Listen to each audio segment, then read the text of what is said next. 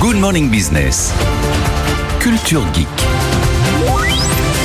Anthony Christophe, il dit qu'il veut pas cryogéniser son chien, mais c'est parce qu'il Non. est vivant pour l'instant son chien. Parce que quand il sera mort, ça sera Bah, peut-être autre voilà, chose. hein. Exactement. Bah, c'est la vie, mais peut-être que vous pourrez effectivement cryogéniser, Non, non, choisir. non, non. vraiment, vous êtes sûr. Non, non. L'empailler éventuellement. Voilà.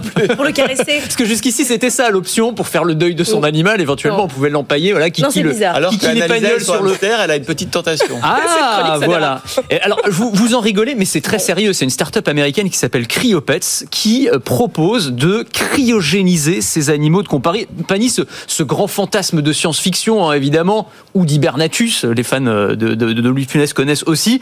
En gros, le principe, c'est qu'on va conserver le corps sans vie d'un animal mais aussi pourquoi pas d'un être humain, on va y revenir dans une seconde, dans un froid extrême, en espérant que les progrès de la science, de la technologie, de la médecine permettent dans quelques années, peut-être même dans quelques décennies, eh bien, de réanimer la personne en partant du principe que bah, la mort finalement, ça ne serait que, ce serait pas un processus définitif, ce serait voilà un processus qu'on pourrait inverser. Il faut rapatrier l'âme alors. Alors c'est ça. Après, il y a toutes, il y a des questions philosophiques qui vont se poser évidemment, mais en gros c'est ça le principe de cette start-up. Donc en gros, on prend votre animal euh, décédé, on le met dans une grande cuve d'azote liquide à moins 196 degrés, le tout stocké euh, dans de grands entrepôts.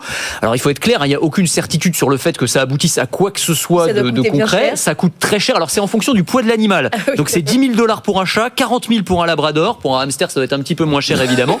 Euh, ce qui est intéressant, c'est que cette start-up, elle est très en vue dans la Silicon Valley. Elle a reçu de gros financements de la part de milliardaires de la tech, comme Peter Thiel notamment. Vous savez, tous ces milliardaires qui sont obsédés par l'idée de la mort, c'est la seule chose qui leur échappe aujourd'hui.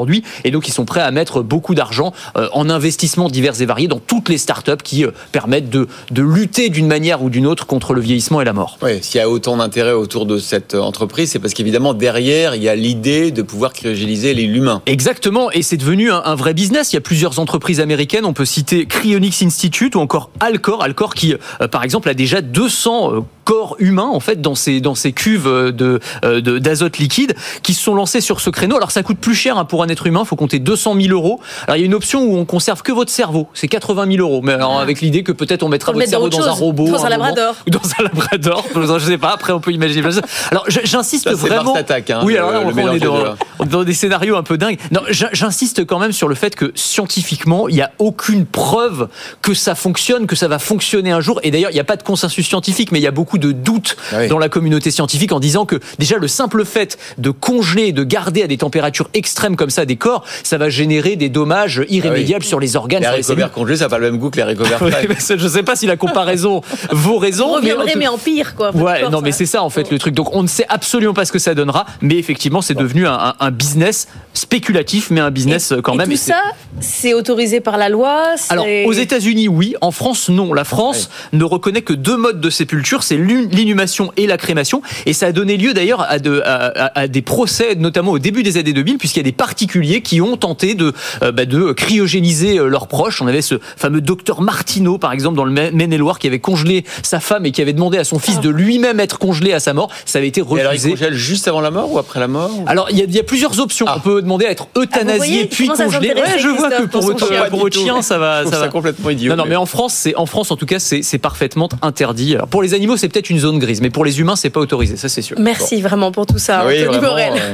Tout de suite, c'est les Non, mais alors, cryptos. le, le pire, c'est qu'il a raison, c'est que ça doit être un super business. Évidemment. Et Il y a des gens qui doivent vraiment. C'est sûr. Quand vous avez il y a euh, des gens 10 qui millions sur votre compte en banque, 200 000 pour euh, une immortalité que- hypothétique, Et que vous allez mal, là, alors là, vous pouvez y aller, il y a plein de choses à C'est un faire. pari pascalien, n'est-ce pas? Et si vous aimez la tech et l'innovation, je vous propose de me retrouver dans Le meilleur reste à venir. C'est le podcast qui veut vous donner envie de vivre en 2050, à retrouver sur le site de BFM Business et sur toutes les plateformes.